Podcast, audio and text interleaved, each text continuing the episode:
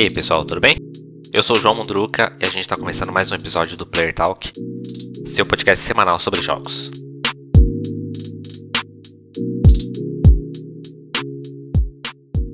Comecinho de mês, então vou falar sobre os jogos que estão disponíveis para os assinantes da PlayStation Plus e da Xbox Live Gold. No caso da PlayStation Plus, os assinantes vão ter acesso aí ao Call of Duty Black Ops 4, é um tiro em primeira pessoa, todos já conhecem, imagino, né? Nesse Call of Duty eles têm o modo de zumbi, bem clássico da série, bastante popular. E esse também tem o modo Blackout, que são mapas multiplayer muito maiores do que a série costuma ter. Também vai ter o WWE 2K Battlegrounds, jogo de WWE, né, luta livre. Este com a mecânica muito mais arcade do que costuma ter da série. É um mais sem compromisso, um estilo mais cartoonizado dos lutadores, né? Muitas caras famosas, eles têm poderes, então é um jogo muito mais para diversão. E tem também o A Plague Tale Innocence. Esse é somente para PlayStation 5, né, já que ele é a versão com as melhorias gráficas do PlayStation 5. E nesse jogo aqui se acompanha a Missia e seu irmão Hugo lutando para sobreviver durante a Inquisição, precisando fugir de soldados e de um enxame de ratos. Inclusive o segundo jogo foi anunciado agora na E3. Já para os assinantes da Xbox Live Gold, são quatro jogos e vai ter o Planet Alpha, um jogo de plataforma onde você está no planeta estranho precisa explorar e descobrir os segredos do planeta, resolver alguns enigmas. E ele tem um, uma questão sobre o ciclo de dia e noite que você pode usar a seu favor. Depois tem Rock of Rages 3, Making Break. Aqui você vai construir um cenário só para poder destruir ele depois com uma imensa rocha que vai deslizar por esse cenário e destruir tudo no caminho. Os mapas que você constrói podem ser distribuídos para outros jogadores. Eu de fato nunca joguei essa, nenhum desses jogos dessa série. Esse já é o terceiro jogo da série. Depois tem o Conquer Life Reload.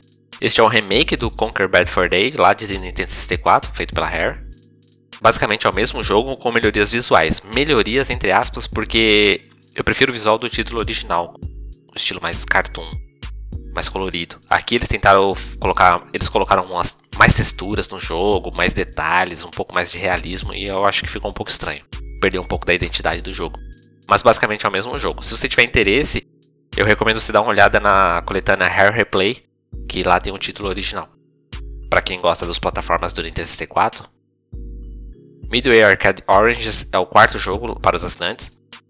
E esse aqui é uma coletânea de 30 jogos dos clássicos de arcades da Midway. Eu confesso que não conheço quase nada que está aqui na lista, mas para quem joga, para quem jogava muito fliperama lá no final dos 80, no início dos anos 90, vai se identificar um pouquinho aqui. Eu mesmo, eu lembro do Rampage, e ainda assim eu lembro da versão de Nintendo 64, não do arcade.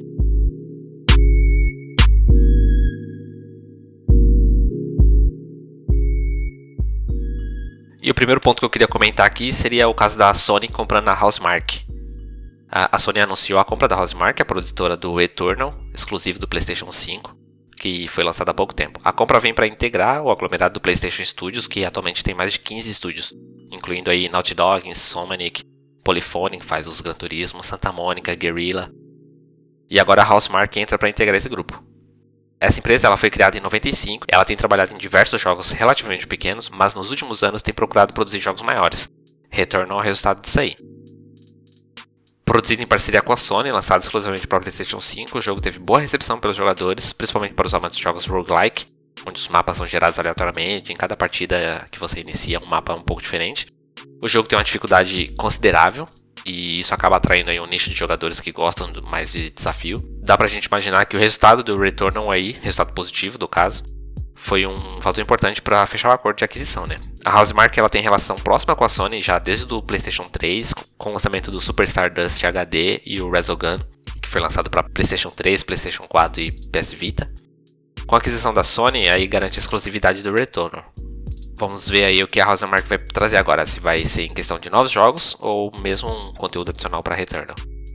Para completar essa história, a conta do Twitter da PlayStation Japão ela publicou um Twitter para anunciar essa aquisição. E apesar do texto ali citar a Housemark na compra, né, na aquisição do estúdio, dando as boas-vindas ao estúdio, a imagem que ele publicou acompanhando o texto tinha o logo da Bluepoint, que é outro estúdio que trabalha bem próximo da Sony também, fazendo alguns, alguns remakes, no Shadow of Colossus, por exemplo, ou Demon Souls recentemente. A imagem tinha inclusive uma arte do próprio Demon Souls. Depois o tweet foi apagado, a Bluepoint mudou a descrição do perfil deles ali, enfatizando que é uma empresa totalmente independente. Mas aí ficou essa dúvida agora, se tem uma aquisição sendo negociada ali ou foi só um vacilo mesmo da, da PlayStation Japão.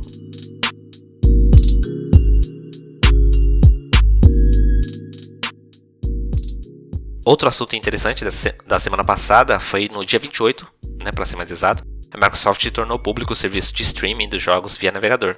Atualmente, o assinante do Xbox Game Pass versão Ultimate pode jogar via streaming no aplicativo Xbox para Android. Lembrando que esse serviço de streaming está em beta aqui no Brasil ainda, né? Se você tiver interesse, pode se tornar um insider e já ter acesso a isso. Então, a partir da semana passada, basta entrar no site xbox.com/play, numa conta gringa, claro. Aí você loga na sua conta, se você for assinante do Xbox Game Pass Ultimate, você vai ter alguns títulos aí para você jogar diretamente pela internet. O Game Pass eh, tem diversos títulos, né? Alguns são para PC, outros para Xbox, né? Para os consoles, e outros para serem jogados na nuvem. Ou o mesmo título está tá disponível nessas três plataformas. O diferencial dessa possibilidade é que não é mais preciso, pelo menos para quem assina, não será mais preciso um computador muito potente para conseguir jogar os títulos que acabaram de ser lançados. E como a Apple tinha bloqueado ali o streaming de jogos através do aplicativo do Xbox no, nos iPhones, agora dá para jogar via Safari seja no iPad, ou no Mac, ou no seu iPhone. Teoricamente, qualquer navegador de internet pode fazer o streaming. O suporte oficial é para Edge, da Microsoft, o Chrome, do Google e o Safari, da Apple. Outra possibilidade disso é poder trazer os, os novos jogos para consoles da geração atual, né, Série X ou Série S, para a geração passada do Xbox One, como a Microsoft já confirmou que vai fazer com o Flight Simulator.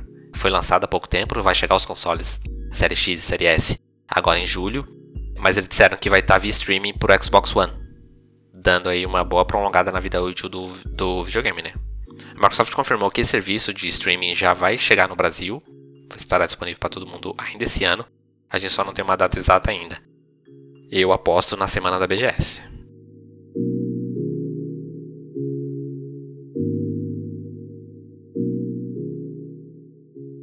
E aí um rumor que eu gostaria de comentar aqui é, a gente sabe, né, que o GTA 6 está sendo desenvolvido é, a gente sabe também que a Rockstar não tem pressa nenhuma em lançar o GTA 6, já que o GTA 5, o, modo online, continua fazendo muito dinheiro para eles. Mas essa semana saiu algumas informações do que a gente pode ver no próximo GTA. Nada oficial, são só boatos, mas são pontos bem interessantes. Basicamente, o jogo ele vai se passar nos dias atuais, de acordo com o boato. Isso seria porque a Rockstar quer ter muita liberdade para produzir conteúdo para o modo online, como é no, no GTA atual, não ficar preso em alguma época, em algum período específico. O mapa do jogo deve ser em Vice City mesmo, e não deve ser muito maior do que a gente já viu na série. Mas novas atualizações, depois do lançamento do jogo, devem expandir esse mapa, como a Epic Games faz com, a, com o Fortnite. Cada temporada tem grandes alterações ali no mapa que pode mudar um pouco as coisas. Me deixa preocupado, porque se for uma coisa assim, pode ser muito focado no online, que eu particularmente não jogo. Mas se for expansões no modo história ou coisa assim, eu vou achar bem interessante. Outro boato é referente aos protagonistas, no plural. Como no GTA V, a gente tem três protagonistas, só que desta vez uma mulher vai estar entre eles. E ela seria responsável ali pela área de TI, com habilidades de hacking, coisas desse tipo. O jogo deve ser lançado somente para a geração atual, Xbox Series X, Series S e PlayStation 5, além do PC. Então a previsão de lançamentos ficaria só para 2024 ou 2025, já quando tiver uma boa base de consoles vendidos. Por essa semana é isso. Obrigado por ouvir. Compartilha para quem você acha que possa gostar. Muito obrigado por ouvir. Até a próxima semana.